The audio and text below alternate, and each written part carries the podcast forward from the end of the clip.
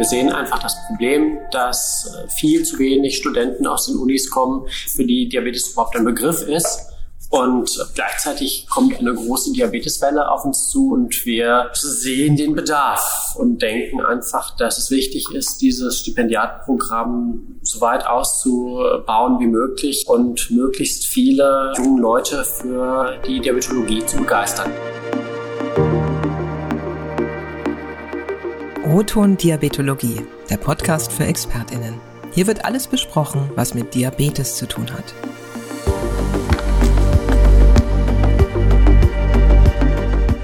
Hallo Günther, ganz schön was los hier beim Diabeteskongress 2022 in Berlin. Hallo Michael, das ist ja kein Wunder. Zwei Jahre lang konnten sich die Leute nicht auf solchen Kongressen treffen.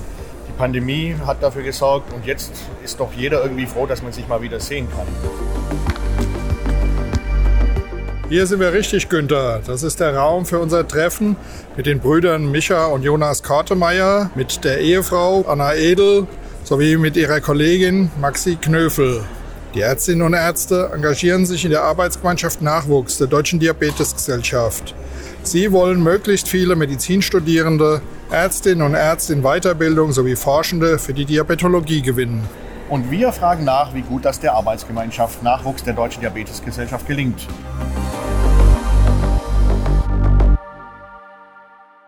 Hallo Micha und Jonas. Schön, dass es heute geklappt hat. Mein Kollege Michael Reichmann hier für die Gesundheitspolitik bei der Diabeteszeitung zuständig und ich bin Günter Nuber, Chefredakteur der Diabeteszeitung. Micha, wen hast du uns denn heute mitgebracht? Ja, nicht nur Jonas, sondern auch Anna und Maxi. Wir sind alle von der AG Nachwuchs. Vor fünf Jahren haben wir in Hamburg die AG Nachwuchs gegründet. Da waren wir noch, oder war ich noch Stipendiat auf dem Kongress, noch Student. Ähm, und da kam so ein bisschen aus diesem Stipendiatenprogramm, was es damals ja schon gab, heraus, dass der Nachwuchs auch selbst ähm, eine AG machen möchte.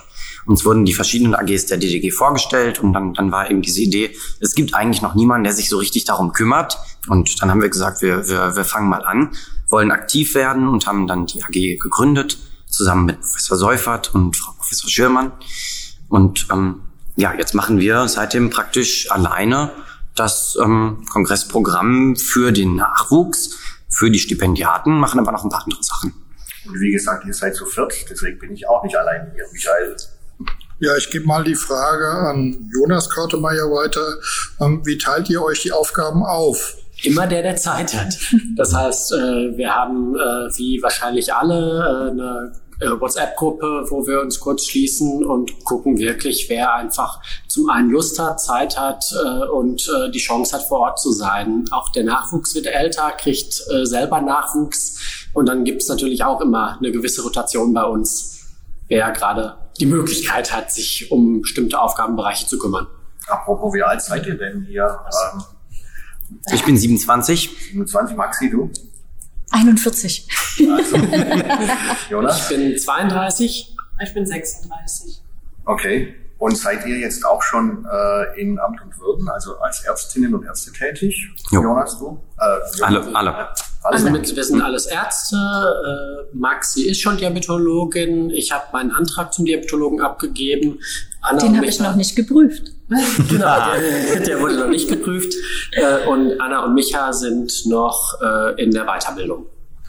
Wie lange ist man Nachwuchs? Oder wie lange seid ihr Nachwuchs?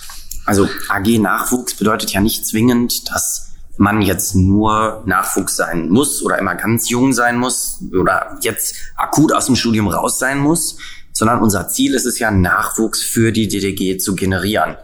Das heißt, ähm, zum Beispiel unsere beiden Professoren sind ja auch nicht Nachwuchsprofessoren, sondern das sind ja richtige Big Shots hier, die, die alles wissen, alles kennen, selbst schon Kongresse organisiert haben. Ähm, das ist also, da kann man wirklich nicht mehr von Nachwuchs selbst sprechen. Sind aber auf jeden Fall ähm, unheimlich zentraler Teil der AG und haben ja das Ziel, Nachwuchs, also vor allem jetzt Studenten und eben auch Assistenten für die Diabetologie zu gewinnen. Und ich denke, solange man kein Diabetologe ist, ist man per se erstmal für, für alle anderen Diabetologen Nachwuchs. Aber ähm, auch wenn man das schon ist, kann man bei uns mitmachen. Und wir sehen einfach das Problem, dass äh, viel zu wenig Studenten aus den Unis kommen, die Diabetes auf dem Kasten haben, für die Diabetes überhaupt ein Begriff ist. Und äh, gleichzeitig kommt eine große Diabeteswelle auf uns zu und wir sehen den Bedarf und denken einfach, dass es wichtig ist, dieses Stipendiatprogramm so weit auszubauen wie möglich äh, und möglichst viele äh, ja, jungen Leute für äh, die Diabetologie zu begeistern. War das auch deine Erfahrung, Anna, dass zum Beispiel der Diabetes im Medizinstudium gar nicht so richtig vorkam? Ja, das ist auch meine Erfahrung. Ich habe ja genau wie Micha und Jonas in Aachen studiert und ähm, da kannte ich die beiden noch nicht. Deswegen war auch Diabetes für mich eigentlich äh, was unter ferner Liefen, muss ich sagen. Und im Nachhinein weiß ich, dass ich mich erinnert habe, dass wir eine einzige Vorlesung zum Thema Diabetes hatten, wo alles abgehandelt wurde äh, von Komplikationen wie diabetischer Fuß oder äh, Retinopathie und Nephropathie und alles in 90 Minuten inklusive der Therapie eines Typ 1ers, eines Typ 2ers und eben die Komplikationen und ja, da kommt der Nachwuchs dann eben nicht her. Ne? Ja, und, und wie, wer von euch kam dann als erster auf die Idee, in den Diabetesbereich zu gehen und wie? Also wie, wie kam es? Naja, Micha oder eigentlich Maxi, Micha und ich sind ja familiär schwer vorbelastet, dass wir Kinder von äh, Schwerpunktpraxeninhabern sind Aha. und äh, auf den Kongress kommen, seitdem wir laufen können und äh, schon immer durch, äh, durch diese Hallen wandeln durften. Und äh, dann wächst man mit dem Thema auf und wir sehen ja äh, einfach, dass äh, die Diabetologie ein spannendes Fach ist, ein Fach ist, was glücklich macht und äh, wir sehen, dass es ein, einer der wenigen Fachbereiche ist, in dem man noch patientenorientierte Medizin praktizieren kann im Vergleich zu vielen Sachen, die wir so im Krankenhaus in, in der Ausbildung erlebt haben. Und äh, deswegen sind wir auch selber in diese Richtung gekommen und gegangen. Ja, ihr arbeitet jetzt in einer Familienschwerpunktpraxis zusammen oder wie Ja, alle.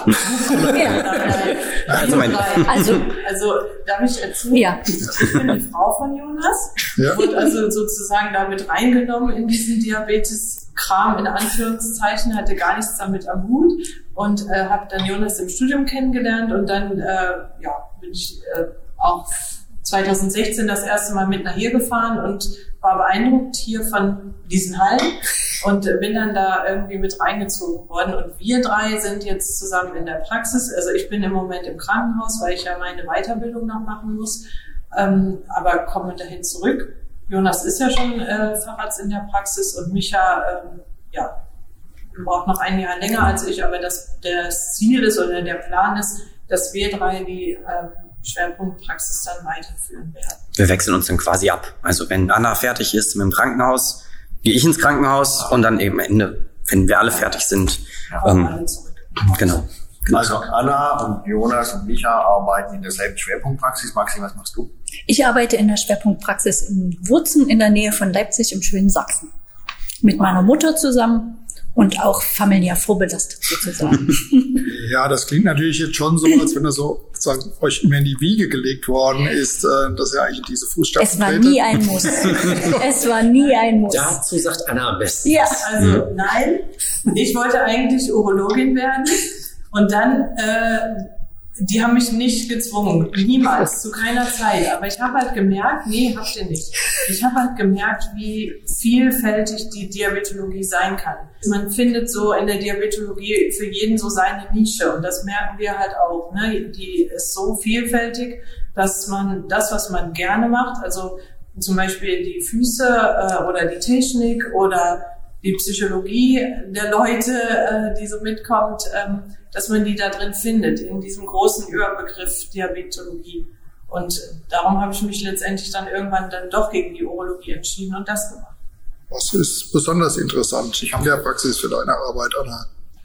Äh, Für mich ist ähm, das Interessanteste wirklich die Arbeit mit den Fußpatienten. Ähm, das sind vulnerable Patienten mit schwierigen Lebensverhältnissen in der Regel zu Hause, ähm, mit denen man ganz sensibel umgehen muss, mit den Patienten, ähm, da irgendwie auch einen, einen, einen ganz engen Draht zu entwickeln kann, weil man sie immer wieder sieht, in der Regel ja ein bis zweimal die Woche, äh, da ein ganz enges Verhältnis zu ähm, Menschen kriegt, mit denen man vielleicht so im Alltag nicht unbedingt immer zu tun hat. Ähm, was ich unheimlich schön finde, das ist der eine Teil. Und der andere Teil äh, ist auch dann die Arbeit mit den schwangeren Patientinnen, mit den Gestationsdiabetikerinnen, was ja quasi das komplette Gegenteil ist, ähm, ja, von der Art der Menschen zu den Füßen in der Regel. Und diese ähm, Kontroversität oder diese Vielfältigkeit, das macht es richtig interessant für mich. Wie sieht denn eure Arbeit hier auf dem Kongress konkret aus? Also wie betreut oder begeistert ihr diejenigen, die auch irgendwann mal in die Diabetologie kommen sollen oder schon drin sind? Was macht ihr so? Also wir haben äh, gestern am Mittwoch ähm, haben wir einen Nachwuchstag immer organisiert. Ähm, es sind ja so 70 bis 80, glaube ich, Stipendiaten waren es dieses Jahr. Heute sind es 92 anwesend, 100 Stipendien wurden vergeben. Oh. Ja, also irre. Wirklich viele Leute, die eben kommen. Und wir machen es immer so, dass den ersten Tag, da ist ja noch nicht so viel Kongressprogramm wirklich, ähm, den nutzen wir immer, um den Stipendiaten eine Einführung zu geben. Das heißt, wenn da jetzt Leute sind, die sich noch nicht mit allem auskennen, machen wir dort gerne Grundlagenvorträge. Typ 1, Typ 2 hatten wir jetzt, dann hatten wir, ähm, Professor Seufert hat was erzählt zu den neuen Therapieoptionen, weil sich da einiges getan hat. Anna hat es gerade gesagt, 90 Minuten ja, war Vorlesung zum, zum Thema. Das kann eigentlich gar nicht sein, dass man derzeit von den neuen Sachen viel mitkriegt. Ähm, das heißt, das ist ganz schön, wenn man da dann einmal die Gelegenheit hat, die Studenten abzuholen. Ähm, und es ist ja auch eine sehr ähm, ja, inhomogene Gruppe eigentlich. Die sitzen aber alle zusammen, haben erstmal da Gelegenheit, so ein bisschen eingelotet zu werden und eben was zu lernen, auch Fragen zu stellen. Und äh, da holen wir erstmal dann alle ab. Ja. Und dann geht der Kongress selbst weiter und die, die nächsten Tage Heute hatten wir unser Nachwuchs-Symposium, richtig. Das war auch gar nicht hier in, dem, in, dem, in der Tomorrow Lounge, sondern ähm, in einem großen Saal, äh, wo auch tatsächlich, wir waren, wir waren ja gerade da, wir haben es angesehen, es waren mehr Diabetologen da als jetzt Stip also Stipendiaten. Es waren, die haben, die hat das auch interessiert, was wir, was wir da gemacht haben. Da geht es auch gar nicht nur um Nachwuchsthemen, sondern das ist einfach was, da suchen wir uns dann Themen aus, die uns begeistern und eben auch so eine bunte Mischung, auch ein paar, paar jetzt noch nicht ganz äh, ur, uralte Gesichter, die vielleicht noch nicht alle kennen, aber eben auch, auch, auch Leute, die alle auf der DDG schon gesehen haben, die dann große Vorträge machen. Und in welchem Semester sind denn die Studentinnen und Studenten, die jetzt hier so alles, alles. Also wir von haben zwei bis fertig. Genau, von zwei bis und wenn ihr dann anfangt, äh, Typ 1 Diabetes zu erklären, dann ist es tatsächlich so, dass auch die vom achten ja. Semester immer noch auch noch nichts Genaues wissen, was ja, genau. das ist. Völlig unterschiedlich. Wir haben ja auch Ökotrophologen dabei, wir haben ja. äh, Pharmakologen dabei, wir haben alles mögliche. Psychologen. Wir haben Psychologen hm. dabei. Äh, es gibt ja auch eine ganze, also oder die Hälfte ist etwa äh, ist ein Wissenschaftler, die dann in ihrem Fachbereich natürlich ein enormes Wissen mitbringen, aber vielleicht jetzt in der Breite nicht so weit aufgestellt sind. Ähm, was jetzt die Therapie wirklich angeht oder den täglichen äh, Umgang mit, mit den Patienten.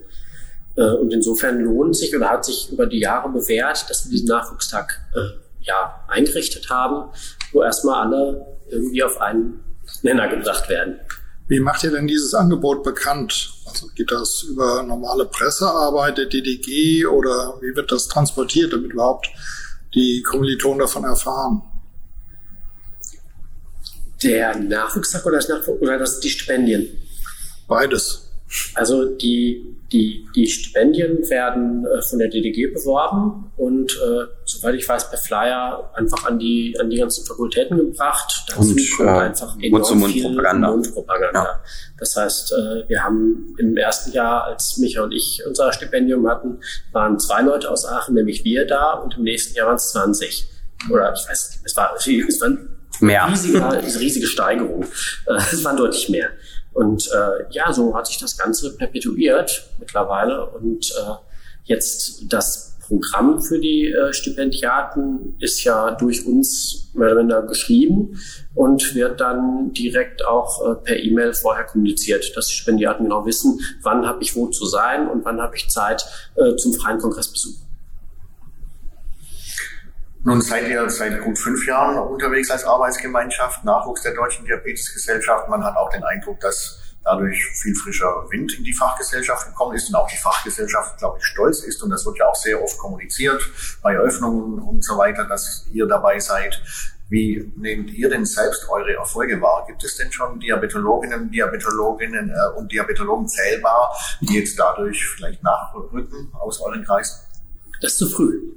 Das, so schnell geht's nicht mit der Ausbildung. Gerade am Anfang waren wir ja bei, äh, also wenn wir sagen, fünf Jahre besteht die AG, äh, wenn wir da Studenten angesprochen haben, dann haben die jetzt gerade die Möglichkeit, äh, den Facharzt fertig zu haben, beziehungsweise äh, äh, dann vielleicht den Diabetologen gerade fertig zu haben. Deswegen da, ich denke, da müssen wir noch ein paar Jahre warten, bis wir dann wirklich die Früchte sehen. Also von der DDG wird immer, es ist 100% stimmt es vielleicht nicht, wird immer gesagt, Jonas ist so der älteste Stipendiat, den es, den es gibt oder der, der, der am längsten dabei ist. Es waren ein paar Leute vor ihm, aber das, also, weil er einfach in Stunde Null fast da war. Ähm, und er ist jetzt erst, hat er seinen Antrag eingereicht. Also, das heißt, das ist einfach was, was lange dauert, weil die Ausbildung ja. so lang ist. Ja. Aber was wir sehen, ist, dass es ganz, ganz, ganz, ganz viele Wiederholungstäter gibt. Das heißt, wir haben viele bekannte Gesichter, die jetzt seit vielen Jahren dem Nachwuchsprogramm treu sind und entweder immer wieder Stipendien kriegen oder die mittlerweile routinemäßig jedes Jahr wieder auf den Diabeteskongress oder auf die Herbsttagung kommen, äh, auch ohne Stipendium. Das heißt, es scheint doch zu funktionieren, die Begeisterung weiterzugeben. Ja. Vielleicht nochmal an Maxi oder an Anna. Wie ist denn eure Wahrnehmung? Ist, man sagt ja, die Medizin wird immer weiblicher auch jetzt immer jünger.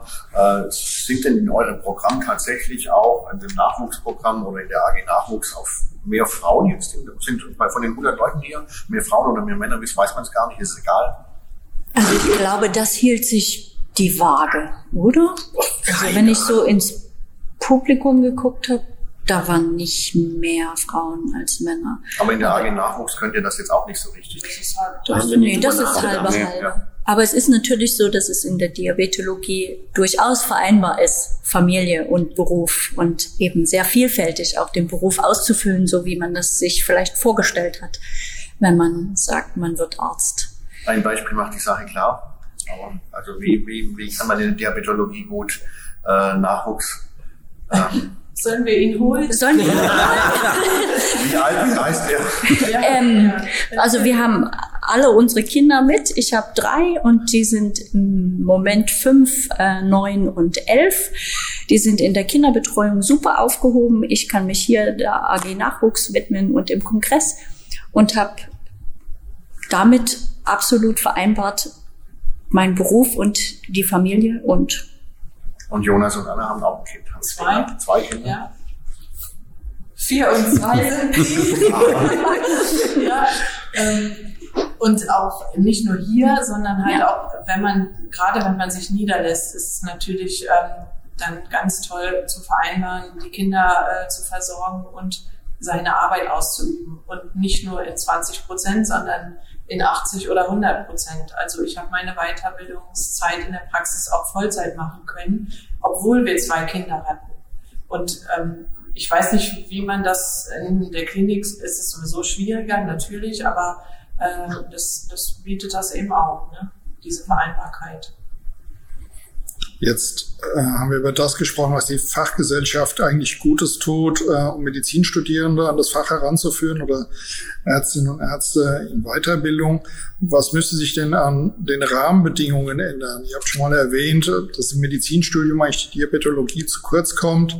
Es ist auch ab und zu die Rede davon, dass es eigentlich nicht genügend Lehrstühle gibt in diesem Bereich. Seht ihr da schon Änderungen, die in eurem Sinne sind? Keine Chance. Wie denn? Zu wenig. Diabetes wird immer schlechter bezahlt, ja. gerade jetzt im stationären Bereich. Die ganzen Kliniken werden geschlossen. Dementsprechend natürlich folgen die Lehrstühle, die, die nach und nach eingestampft werden da sehe ich ziemlich schwarz, weil an die Unis kommen wir so unheimlich schlecht ran. Wir hatten tatsächlich darüber nachgedacht, ob es Möglichkeiten gibt, von unserer Seite aus äh, die Lehre an die Unis zu bringen, dass man in Anführungsstrichen mal eine Taskforce äh, bildet äh, von irgendwelchen äh, guten Dozenten und die dann zur Uni schickt, aber das scheitert dann an der Bürokratie. Wir haben stattdessen den Students Diabetes Day ins Leben gerufen, wo dann ja, unabhängig von, von der offiziellen Lehre, äh, wir für die Studenten an den Unis äh, ja, Fortbildungs, einen, einen Fortbildungstag äh, veranstalten. Das hat jetzt zum dritten Mal und dieses Jahr in Bochum, in Bochum stattgefunden. Aber das Problem ist und bleibt einfach, äh, dass ja zum einen die Werbung, dass wir, dass, dass es einfach unheimlich schwer ist, Leute per Werbung zu, zu erreichen. Und äh, auch die Studenten sind ja mittlerweile äh, nicht mehr äh, sind mal 24 äh, bis 48 Semester am Studieren, sondern haben ihre Taktung, müssen schnell fertig werden, haben ihre, äh, ihren enormen Leistungsdruck, äh, wie er überall ist, und haben deswegen keine Zeit einfach an irgendwelchen extra Würsten oder extra Veranstaltungen und dementsprechend ist es schwierig, äh, halt überhaupt genug Leute zu finden, die, die, die Interesse oder die Zeit für unsere Veranstaltung haben. Also wir mussten eine externe Veranstaltung machen, um quasi das zu machen, was eigentlich die Uni machen sollte. Ja, durch den Students Day. Ja, ja. und das ist irgendwie ja doch, ja, wer, eigentlich ist es, eigentlich ist es traurig. Weil eigentlich ist ja die Aufgabe von den Unis genau das zu lehren. Und es sind auch Top-Leute da, die das machen könnten. Aber die kriegen eben diese Gelegenheit nicht. Und deswegen machen wir diese Students Days. Ähm, aber eigentlich, also eigentlich sollte es anders sein. Aber da sehen wir echt schwarz. Das wird sich nicht, nicht ändern. Es gibt ja auch große Unterschiede von Uni zu Uni. Es gibt Klar. Unis, da ist die Diabetologie Top. vertreten mhm. und enorm gut. Und es gibt andere Beispiele. Ja. Und bei dem Students Day äh, in Bochum zum Beispiel dieses Jahr, wie viele Studierende waren denn dort? Ja, das ist ein Beispiel dafür, was Jonas vorhin gesagt hat. Es ist schwierig, Leute zu kriegen. Wir hatten 20 Leute, die wow. da waren. Ähm, das ist, wir haben enorm viel Werbung gemacht vorher. Also ähm, wir machen das immer so, dass wir eine ein Mitglied aus der AG Nachwuchs haben, was, was vor Ort studiert und eben da die Leute auch anspricht. Ja. Die Josi hat das in Bochum gemacht und ähm, die hat wirklich, wirklich viel Werbung gemacht, aber es ist extrem schwer. Ähm, ja, die Studenten haben natürlich, es kommen aus unterschiedlichen Semestern, es laufen Parallelveranstaltungen von der Uni dann, das ist ja klar ähm, die dann in Konkurrenz dazu stehen oder die Leute haben was anderes vor oder die Leute wollen auch mal frei haben. So ein Medizinstudium ist ja auch nicht, nicht so, dass man da die ganze Zeit immer nur, nur Pause hat ähm, und ähm, dementsprechend wenig Leute gehen dann dahin. Dazu kommt eben auch, Diabetes hat keinen guten Ruf unter Studenten. Und das ist ja das, wogegen wir kämpfen. Wir sagen, es ist spannend, ähm, aber das glaubt uns ja keiner, bis sie hier gewesen sind. Die Leute, die auf dem Kongress waren, glauben es einem fast alle. Aber dafür muss man die halt erstmal zum Kongress kriegen. Ja. Oder eben zu so einer Veranstaltung. Dann kämpf doch mal ein bisschen für den Diabetes. Was macht dein Berufsalltag äh, strebenswert? Was gefällt dir besonders? Ja, also im Grunde genommen das, was Anna gesagt hat am Anfang. Es ist absolut, wir, wir, wir können uns so ein breites Patientenspektrum woanders kaum, kaum denken.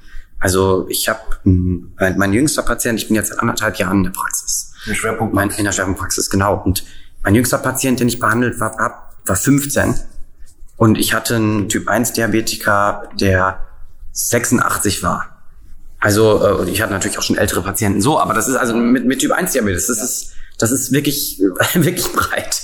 Ähm, dann dann eben das mit den Gestationsdiabetikerinnen, das mit den Füßen. Das sind Sachen, ähm, das hat andere Fächer haben das kaum.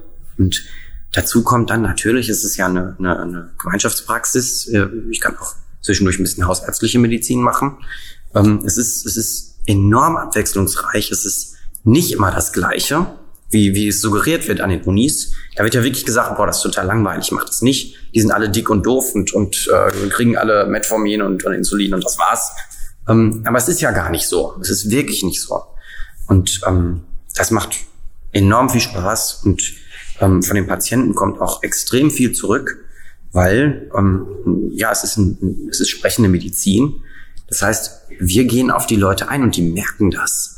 Das heißt, ähm, die Patienten freuen sich einfach total, wenn man sich mal Zeit für ihre Probleme nimmt.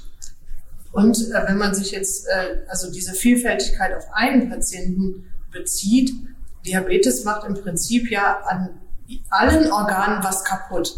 Das heißt, wenn man sich jetzt für wie in meinem Fall am Anfang für urologische Bereiche interessiert, findet man sich da auch wieder in, in der Diabetologie. Wenn es ums Herz geht, findet man das. Wenn es um die Haut geht, wenn es um die Augen geht, man findet irgendwie immer den Diabetes auch wieder, beziehungsweise seine Interessen für einen bestimmten Körperbereich findet man auch in der Diabetologie wieder. Und das ist eigentlich auch geil. Ja. Das heißt, in eurer Schwerpunktpraxis wie viele Kortemeyers sind da? Also du, du das fällt jetzt nicht, weil sie heißt im Nachnamen Edel, aber sie ist angeheiratet, oder wie man es auch ausdrücken mag. Aber wie viele Kortemeyers sind da in der Praxis? Ja, vier Kortemeyers und eine Edel. Also die Eltern mhm. genau. sind beide aktiv auch, ja. Mhm. Genau. Und wir haben noch eine Kollegin als äh, genau. Angestellte. Weiterbildung. Ja, wobei, jetzt, jetzt ist sie Fachärztin ja schon, genau. Ja. Und, und, äh, ja, und unser Sohn hat ja auch mitgearbeitet, solange er noch äh, klein war, um zu stehen. Das heißt, äh, dann hat man einfach so ein, so ein Kinderbett reingestellt ins Sprechzimmer und der hat dann die Patienten beruhigt, wenn sie mal so ein bisschen grantig waren. Ach. ja. ja, aber wenn Michael und ich richtig äh, kombinieren, äh, ist zumindest sind, eure Kinder ja auch schon auf den Fluren hier unterwegs, so wie ihr ja. früher. Das heißt, wahrscheinlich werden die irgendwann auch als Ärztin, Arzt in der Praxis landen. Sie werden nicht gezwungen werden. Ja. Genau.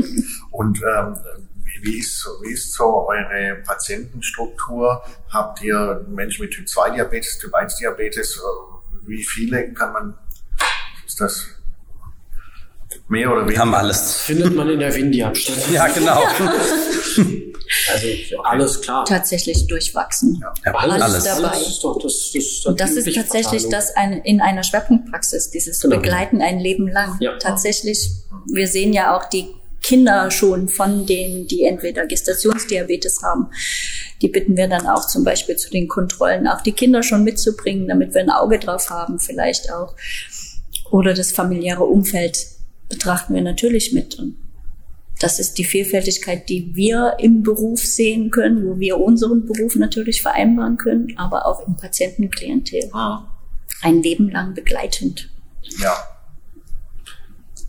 glaube, in der Schwerpunktpraxis sind ja die, die engen, äh, überwiegend die Typ 1 Diabetiker, weil man die ja ihr Leben lang in der Regel begleitet.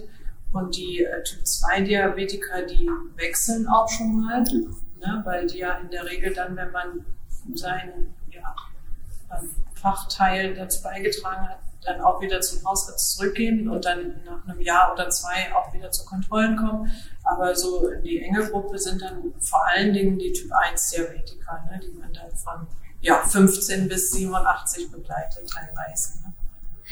Auf Kongressen wie diesem ist ja die Digitalisierung ein großes Thema. Wie macht sich das bei euch in der Praxis bemerkbar?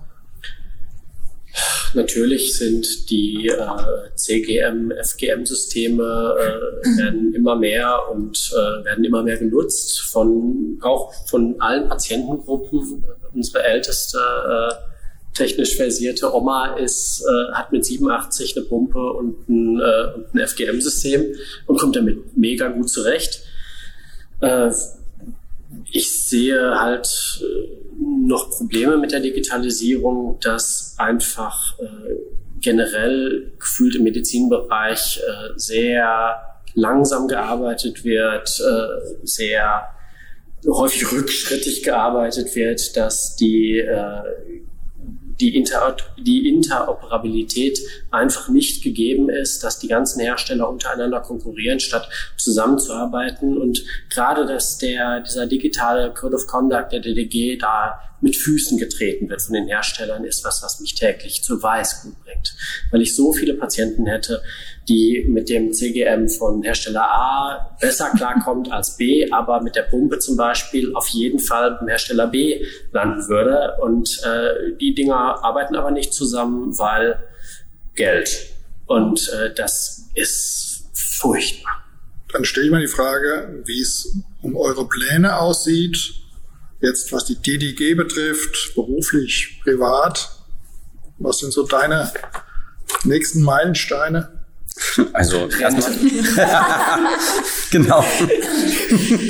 das ist das Ziel. Als, als einer der Arbeitsgemeinschaften nee, also ähm, erstmal, erstmal muss ich ja erstmal eine Ausbildung abschließen. Also ähm, wir haben es ja gerade gesagt, Anna, Anna ist im Moment im Krankenhaus, macht die Rotation ähm, wenn, wenn, wenn da wieder, wenn sie wiederkommt, ja, eben vielleicht auch ein kleines bisschen früher, muss ich eben aus der Praxis raus, weil ich irgendwann auch meine Krankenhauszeit machen muss. Das kommt jetzt also erstmal auf mich zu. Ich muss mir ein gutes Krankenhaus suchen. Ich weiß noch nicht, wo das sein wird. Ich weiß noch nicht, ob das auch zwingend in der Diabetologie sein wird oder was ganz anderes. Ähm, da geht es jetzt erstmal darum, dass ich den, den Facharzt erstmal kriege für Allgemeinmedizin. Und ähm, danach, wenn das abgeschlossen ist, komme ich auf jeden Fall aber zurück Ähm, mein großes Ziel sonst jetzt konkret ist erstmal meine Doktorarbeit fertig zu machen. Ähm, die da das ja, kennt man ja, wenn man das im Studium nicht nicht abschließt, dann dann zieht sich das manchmal noch über ein paar Jahre hin. Ähm, Hast du ein ja. Thema? Ich habe ein schönes Thema, ja. Es ist, ähm, also es geht insgesamt um, um Hypercholesterinämie bei Typ 1 Diabetikern. Ähm, genauer geht es da um Non-HDL und Remnant Cholesterin. Das sind so die, ja, die, die, die neueren Aspekte, die einfach da in dem, in dem Bereich im Moment wirklich relevant sind. Und die machen auch gerade beim Typ 1 Diabetes wirklich viel Sinn. Also es macht schon Sinn, das jetzt auch fertig zu kriegen. Die Zahlen äh, könnten, könnten da auch was machen. Aber ähm, ja, das sind so die Sachen, die jetzt erstmal konkret anstehen und dann eben, ja, irgendwann werden wir die Praxis zusammen, alle zusammen übernehmen ähm, dass eben, wir haben gerade über Rente gesprochen, meine Eltern auch irgendwann in Rente gehen dürfen. Ja, also im Moment äh, halten die die Sitze für uns offen. Muss man ja auch so sagen, wie es ist. Und innerhalb der Arbeitsgemeinschaft, euer Standing, wie, wie fühlt ihr euch von den, vom Vorstand, von, von den Präsidien, von den AG-Leiterinnen und Leitern wahrgenommen? Es ist perfekt. Also ähm, wir kriegen alle Unterstützung von der DDG, die wir uns, ich glaube, erträumen könnten. Ja. Das kann man wirklich so sagen. Ähm, wir werden ernst genommen. Wenn wir mit einem Problem irgendwo hingehen, dann wird nicht gesagt, ach, lass mal die Jugend, sondern wir, wir, die setzen sich hin mit uns und dann, dann wird darüber gesprochen, wie man Probleme lösen kann. Und manchmal ähm, haben wir auch noch, noch eben so ein bisschen blauäugige Ideen. Das mit der Uni zum Beispiel am Anfang. Ne? Da hatten wir halt diese Idee, haben das gesagt und dann wurde uns relativ schnell, schnell gesagt, dass das wahrscheinlich nicht klappen wird. Und warum? Neue Lehrstühle. Ne? Das, ja, genau. Also solche Sachen, wenn wir halt Sachen an den Haaren herbeiziehen, dann, dann wird uns halt eben auch gesagt, ja, ist nicht schlimm, ihr habt eine gute Idee, das wird aber nicht klappen. Ähm, dann, dann wird aber geholfen, was, was denn umsetzbar ist. Und ähm, es ist wirklich bisher egal, wen wir angesprochen haben für Vorträge. Ähm, es war sich keiner zu groß, um, um eben Nachwuchsarbeit zu machen. Ähm, es ist extrem toll, wenn wir jemanden haben wollen für einen Workshop, für einen Vortrag, egal wo, die, die reisen sogar an. Das ist, es ist wirklich Wahnsinn. Und ähm, ja, die DDG unterstützt uns natürlich auch mit Geld, ähm, dass wir, dass wir zum Beispiel für so einen Students Day muss man natürlich auch einen Raum mieten. Ja. ja das ist ja auch klar. Das, das würden wir jetzt nicht, nicht aus unserer Tasche bezahlen wollen. Und ähm, ja, also da, da ist, ist wirklich, ähm, können wir uns echt nicht beschweren. Die Frage mit den Plänen gebe ich mal weiter. Axel, wie sieht's bei dir aus? Bei mir ist es ähnlich wie bei den Kottemeyers und der Freidel, dass ähm, ich ja im Moment mit meiner Mama zusammenarbeite in der Schwerpunktpraxis. Wir noch eine angestellte Assistenzärztin haben in Weiterbildung, äh, die auch den Diabetologen noch mitmacht und den Weg zum Facharzt für Allgemeinmedizin. Wir arbeiten jetzt im Moment noch zu zweit, aber auch da wird es über kurz oder lang so sein, dass die Frau Mama wohlverdient in Rente gehen wird. Und dann ich aber höchstwahrscheinlich mit einer Kollegin zusammen die Praxis aufrechterhalten werde. Wir haben auch ziemlich viele Patienten, durch Corona noch mehr Patienten mhm. als vorher. Das ist tatsächlich nicht weniger geworden, sondern eher doppelt so viel. Und ja, und wir versuchen natürlich auch auf der Basisebene, sage ich mal so, das an die Studenten auch anzutragen. Dass Diabetes äh, ein schönes Fach ist, was man ambulant machen kann, was man mit der Facharztausbildung für Innere oder für Allgemeinmedizin kombinieren kann und da breit gefächert bis zur Rente durchs Leben kommt. Und Jonas, wer wird dann bei euch aus eurer Arbeitsgemeinschaft heraus der erste Diabetologe sein? Ich. Du dann, ja. ja, ja. Also ich wenn ich deinen Antrag zertifiziere. Wenn mein Antrag denn zertifiziert wird. Also ich, die erste ist Maxi, ne? Die ist ja schon fertig. Ich bin schon fertig. Also. Ich kann mich zurücklehnen. Was genau heißt das, der Antrag muss zertifiziert sein? Ja, um Diabetologe DDG zu werden, braucht man ja verschiedene äh, ja, Leistungsnachweis. Ja. Man muss den 80-Stunden-Kurs, man muss den, äh, den Gesprächskurs machen. Kommunikationskurs machen, man muss äh, Praktika machen. Man muss Praktika, man muss äh, ja, Zeiten nachweisen, äh, Patientenanzahlen nachweisen. Und äh, ja, ob ich das jetzt alles so nach äh, erfülle, diese ganzen Anforderungen, das wird sich dann herausstellen. Ja, klar. Und wann wird das soweit sein, wenn alles gut geht? Ich hoffe, dass ich das dann irgendwann nach der ich will ganz ehrlich der Herbsttagung nennen, dass das ja jetzt nach der Tage, Tagung dann erfahren werde. Ja. Und wie geht es bei dir weiter? Ich bin ja jetzt in der Hälfte meiner Assistenzarztzeit, also ich habe jetzt fast drei Jahre rum. Ähm, also zwei Jahre muss ich noch für den Facharzt. Das heißt, das ist so mein persönlicher Weg.